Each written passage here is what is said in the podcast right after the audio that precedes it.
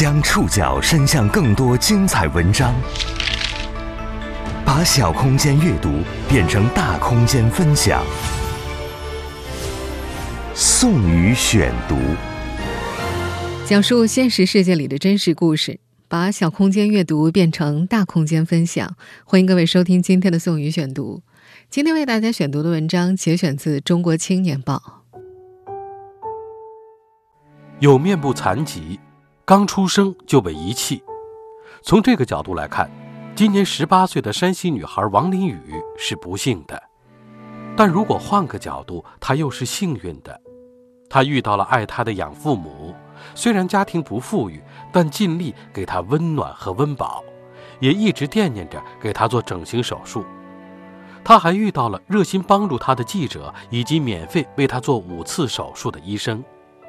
他更在今年考上了药科大学，向着小时候的梦想一步步迈进。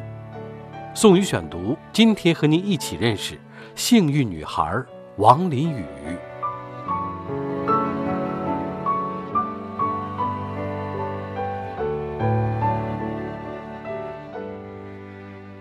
尽管已经过去十八年了，山西人王英航依然清晰的记得初见女儿的那天。那是二零零三年农历七月十七，暑期见宵，在山西省运城市垣曲县蒲长乡西杨村，下午四点多，空中飘起了雨丝，带来阵阵凉意。那年四十二岁的王英航干完活回家，在村口碰上了村委会主任和村支书，他们告诉王英航，在路边发现了一个弃婴。崔干部跟我说。哎，有个小孩你想保养吗？告诉那个公路边上有一个房间，在那放着呢。我说我去看看。那时王英航结婚二十年了，妻子患有先天性心脏病，没法生育。他几乎都没犹豫，就冒雨赶到了村干部所说的路边土坯房里。他看到地上躺着个女孩，大约十多天的样子。一瞬间，他就明白了女婴被抛弃的理由。女孩的鼻子是个疙瘩。不通，看着很吓人，嘴唇还有个小豁口。此前已经有别的村民来看过孩子了，没有人愿意领走他。王一航想认下这个孩子，他想，总归是个生命。至于鼻子，以后能够整容。村干部让他再和亲戚朋友商量商量，可他觉得只要自己愿意照顾就行。抱着女婴，王一航穿过淅淅沥沥的雨幕往家走。在那座简陋低矮的农家小院里，妻子也接受了。雨一直下到夜里，女婴的襁褓里没有生辰八字等信息。考虑一番之后，王一航给她起名林雨。当时呢下着雨，所以我给她起名就叫林雨。这个雨字呢，我给它改成宇宙的宇。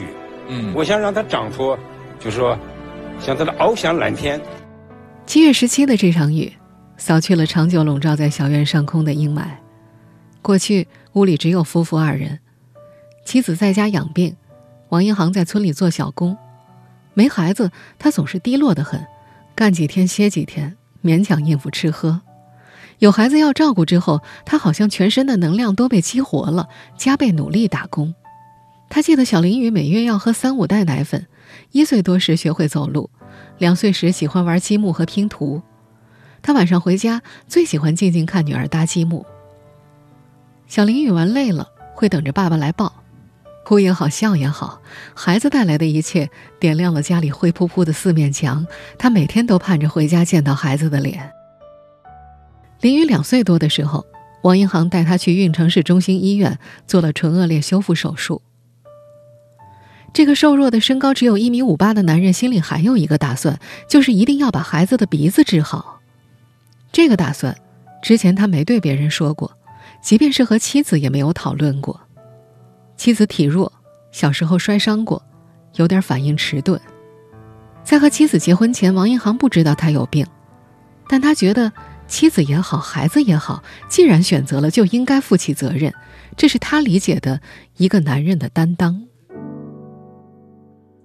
作为父亲的王一航有自己理解的担当。而成为他女儿的王林雨也很早就学会了独自面对风雨，因为他的先天缺陷，因为他弃婴的身世。宋宇选读继续播出：幸运女孩王林雨。王林雨三岁半上了村里的幼儿园，离家两百多米，小女孩自己上下学。在这个孩子的印象里，母亲很容易劳累，总是卧病在床。她自己学着打水、盛饭、买馍吃。王一航以为女儿当时还不懂事，他不知道那时的王玲宇就已经被先天的缺陷所困扰。他记得。有一次，幼儿园有个男孩把他摁倒在地上，指着他喊“猪鼻子”。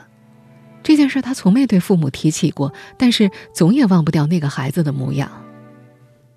等他再长大一点，王银行逐渐察觉出女儿的不自在，别人见了女儿就跟见了怪物一样，都看着他，然后小林雨就低着头不看别人。那时候的王林雨相当抗拒陌生人紧盯不放的目光。主要是心理上的压力，因为外观和别人不一样嘛，在学校里面也不喜欢跟别人玩，害怕别人嘲笑我，然后走在街上的话，嗯，路人也会投来异样的眼光，就让我很自卑，嗯，所以就不喜欢和别人玩。小林雨六岁的时候，王银行揣着一万多块，又带着女儿登上了去西安的大巴，父女俩去了当时有名的西京医院和唐都医院。专家告诉王银行，由于儿童面部仍在生长发育，做不了手术，要等到十二岁才行。西安之行为王林宇的手术画好了时间表。王银行知道，在接下来的五六年里，他要赶快挣些钱。他不知道手术需要一万、几万还是十几万，他只能卖力再卖力一点儿。但他从不克扣孩子的日常花费。林宇童年时就读了很多书。学会拼音之后，王银行给女儿买《三字经》、买《弟子规》等传统文化读物和各种童话书。看到女儿照着拼音念字，他觉着这孩子脑力不错，很是欢喜。小林宇八岁那年春节，王银行的妻子突发心肌梗死，送到医院的时候已经不行了，小院里又剩下了两个人。对于那时的王银行来说，帮孩子整形是一场不知道结局的长途跋涉。妻子去世后，他决定外出打工，负担今后未知的手术费。那会上小学三年级的王林宇被寄养在学校旁的一户人家，王银行每月支付六百块，让人帮忙照顾女儿。他不轻易给女儿打电话，因为一打电话女儿就哭。他挂念小凌宇。尽管在河北秦皇岛、山东东营等地务工，他最少一个半月就要回家一次。在那两年，王林宇换过好几个寄养家庭，就像一株被反复移栽的植物一样。他曾拽着父亲的衣服不让他走，为了避免这样的离别，王英航会趁着女儿上学的时候悄悄离开。村里的小学只有四个年级，上五年级时，王林宇到乡里入学。周一到周五住校，周末回到乡里的一户人家。他比其他人晚几天入校。入学当天，堂姑带着他去办公室见班主任，正好是课间，有好多同学趴在办公室的窗边盯着他看，很多人对着他指指点点。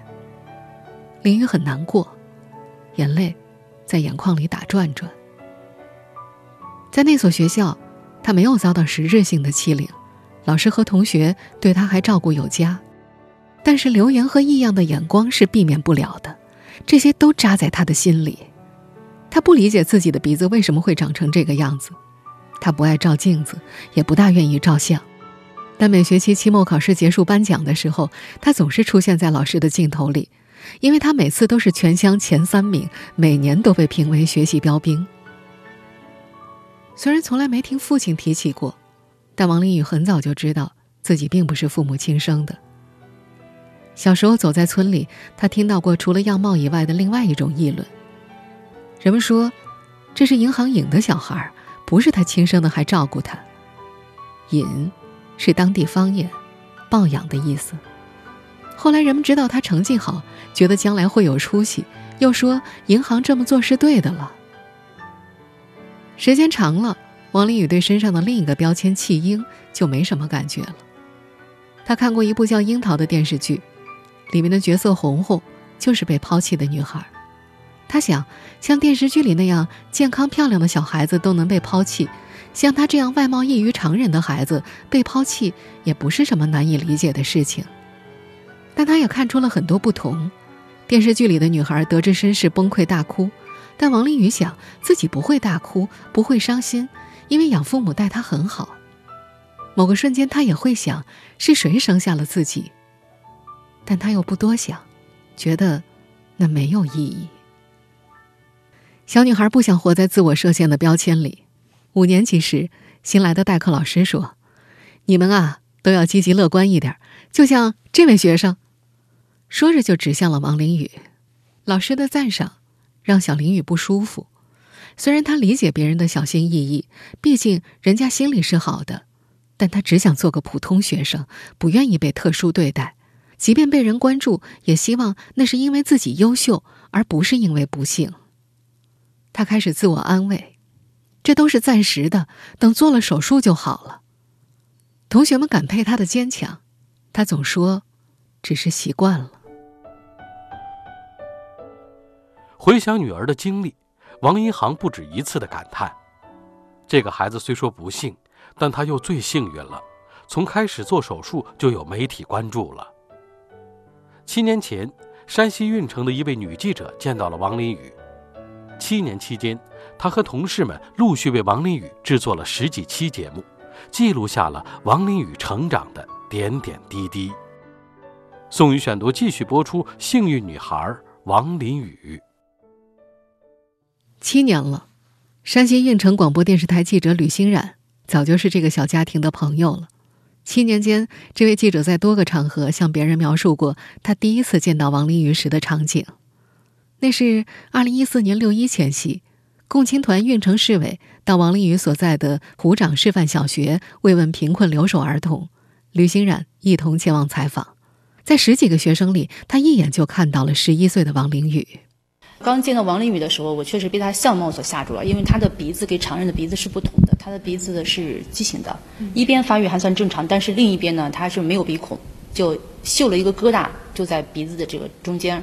当时我是不敢再往下看，但是又怕同行的人能能看出我这个尴尬的心理，所以呢就把头呢就很自然的扭向了铺张镇联校校长。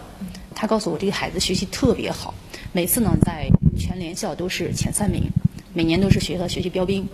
等到听校长介绍完王林宇的家庭和学习情况之后，吕欣然又很自然的看过去，那种害怕的心理消失了。这位记者随后又来到了那座破落的农家小院。家里面确实是非常的简陋，房子里面非常破旧，唯一的家用电器呢就是一个传统六七十年代咱们用的那种电灯泡，嗯，只有一个简易的木床，一个用木板搭起来的桌子。但是在这个黑暗的小房子里呢，最醒目的就是墙上贴了十几张王林宇从小到大的那个就是奖状。刘欣冉承认，那个晚上整理稿件的时候，他存了些私心。我在想，当时只有十一岁的小女孩，是怎么忍受着自己？身体的缺陷，怎么忍受母亲的离世？怎么忍受着家里的贫寒？做到内心这么强大，学习还这么好。嗯，我觉得我还是有私心的。这本来是一个综合性的报道，但是那天晚上回来之后呢，嗯，我就把王林宇单独的给他列了出来，单独又写了一篇报道，就是希望节目播出之后呢，能借助于我们媒体的力量，寻求社会上经济和医学上的帮助。不过那一次，无论是筹措观众捐款，还是联系运城当地的整形医院，事情都进展的不顺利。接下来的那个暑假，吕欣冉总是想起承诺过王林宇要帮助他。他除了是记者，还是王林宇的欣冉阿姨，也是一个将心比心的母亲。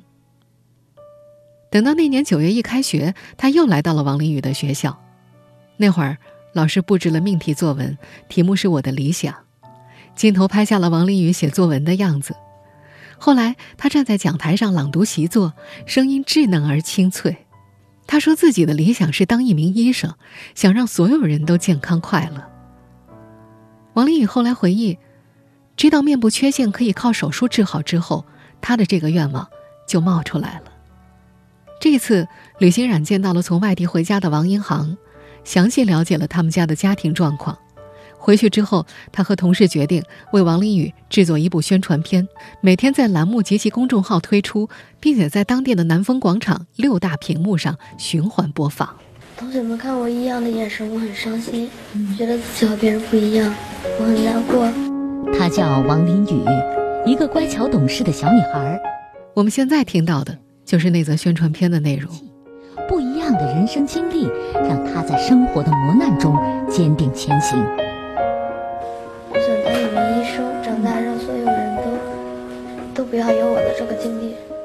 这次宣传的效果明显增强了，不仅筹得更多善款，北京、西安、郑州等多地的整形医院都找了过来。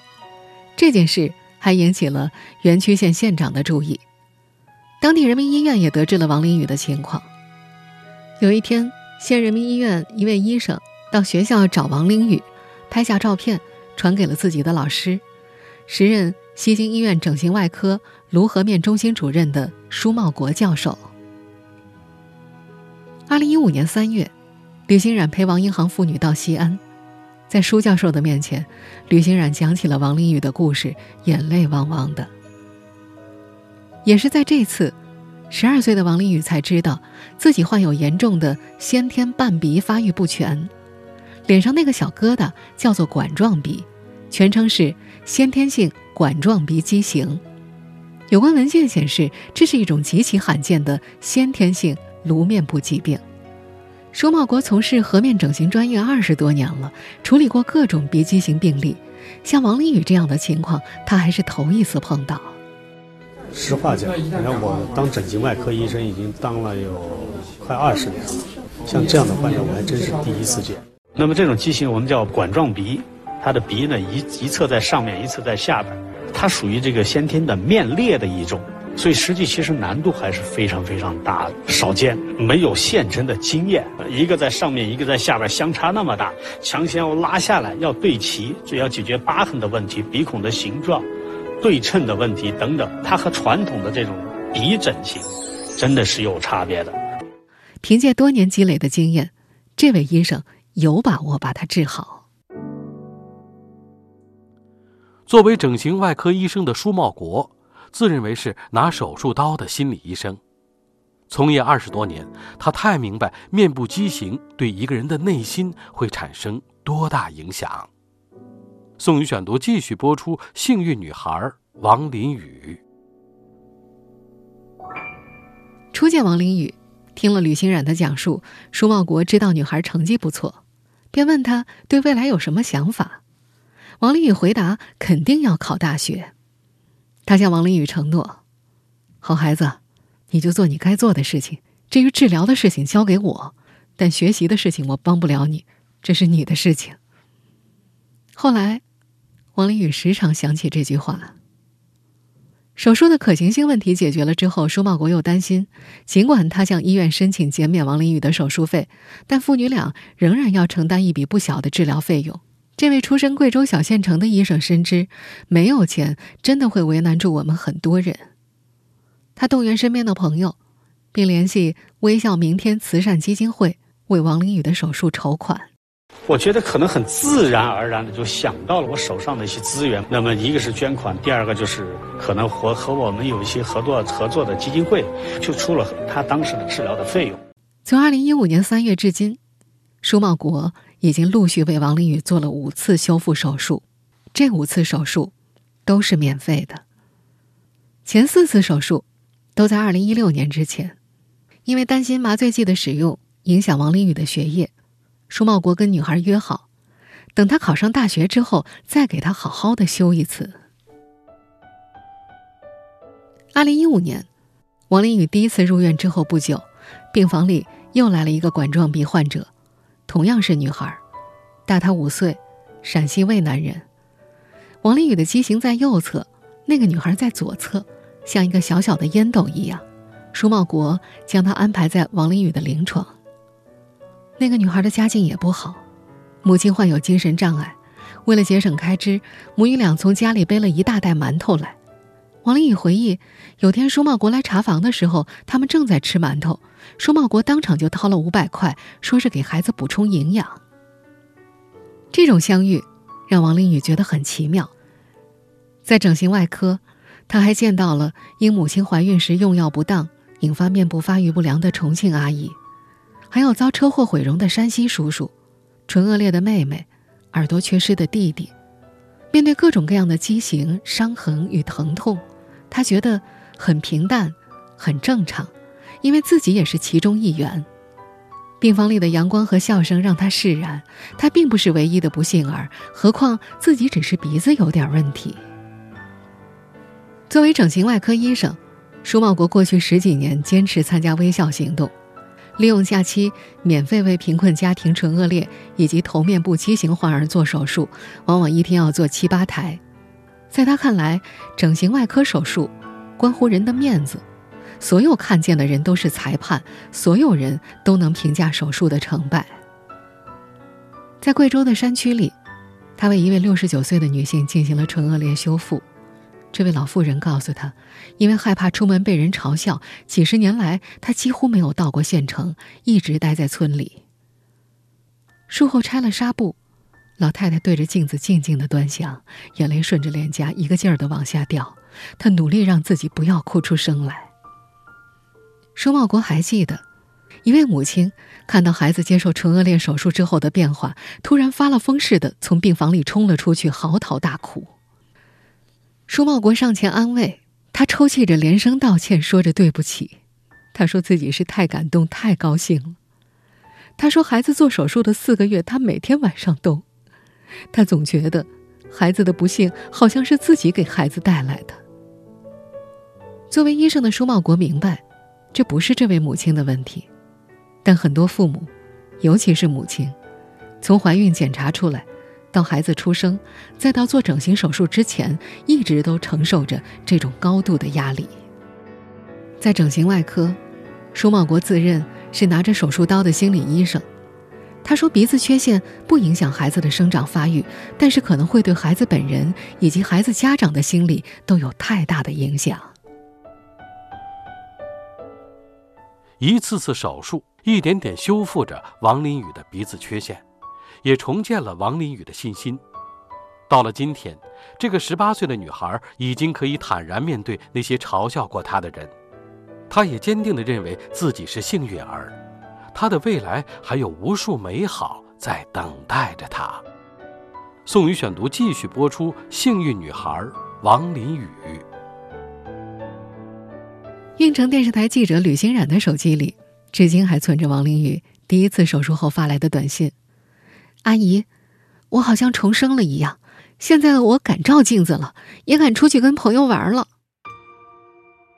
二零二一年夏天，高考结束之后，王林宇圆了自己的医学梦，考上了山西中医药大学。在网上查到录取信息之后，他第一时间给舒茂国和吕欣冉发了信息。今年八月，舒茂国履行了六年前的承诺，为王林宇。进行唇裂修复和鼻孔扩大手术，在这位医生的计划当中，此后还要为小林宇进行骨性鼻道检查，以判断是否能够完成鼻泪管的重建。如果可行的话，他的右侧鼻孔就能够通气了。活了十八年，这个女孩只有一个鼻孔可以呼吸。现在，王林宇偶尔还是会想起十二岁做手术前的那些时光，那些被他人异样目光灼伤的日子。在那些日子里，他无数次盼望着十二岁的到来。有时候，他在做自己的事情，父亲会沉默着看着他好一会儿，突然说：“我一定要把你的手术做好。”二零一五年去西安之前，父亲也说了类似的话。并第一次亲口对女儿说出了他的身世，告诉女儿是自己抱养回来的，要女儿好好学习，绝对把手术给你做好。王银航则记得，第一次手术之后，村里有人说：“哎呀，做的差不多就行了。”他回答：“按照自己的标准是不行的，既然要做，就要给他做的漂漂亮亮的。”从西安医院到家乡运城的路线，王银航再熟悉不过了。他在工地和医院之间用尽全力奔跑折返。王林宇读初中的三年，他没有外出打工，每做一次手术，隔半个多月需要陪女儿复查一次。王英航是医院编旅社的常客，也睡过医院走廊的长椅。王林宇上初三的时候，王英航还想着帮女儿寻找亲生父母，但最终没有结果。从十二岁做完第一次手术之后，王林也开始觉得自己是个普通的学生了。如果不是手术能顺利做完的话，我可能也没有心思，就是专心用到学习上。感谢那么多好心人，就是为我为我学习的这条路上，就算是保驾护航了。很感谢他们。接下来，每次做完手术，他的成绩会落后，但他又会全力赶上去。做不出题的时候，他会习惯性的摸摸鼻子，就像有人喜欢揪头发、掏耳朵一样。现在，他十八岁了，与鼻子有另一种相处模式。为了避免皮下疤痕再次堵住鼻孔，他需要佩戴半透明鼻膜半年来维持形状。每天他会很仔细的用碘酒给鼻膜消毒，并且用棉棒蘸取少量的双氧水，深入鼻腔轻轻的擦拭。觉得自己已经可以坦然面对那些嘲笑过他的人了。他说：“除了鼻子先天畸形和被抛弃这两件事是不幸的以外，他后来遇到的都算是幸运的事情。”现在在大学里，王丽宇学的是药学专业。他说自己最喜欢的是夏天，什么都是绿的，生机勃勃的。这个年轻的女孩子不常自拍，更喜欢拍风景。这位大一新生也有了新的好朋友，女孩子们一起上课、自习。逛街，进入大学的第一个中秋节，她拍了张月亮，配的文字是“生活如满月，梦想皆可成”。她说：“回想自己的过往，始终觉得自己是个幸运儿。”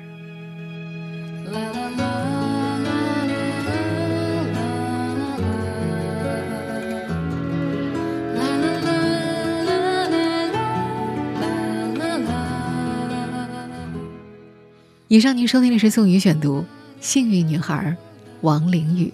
收听节目复播，您可以关注本节目的同名微信公众号“宋宇选读”。我们下期节目时间再见。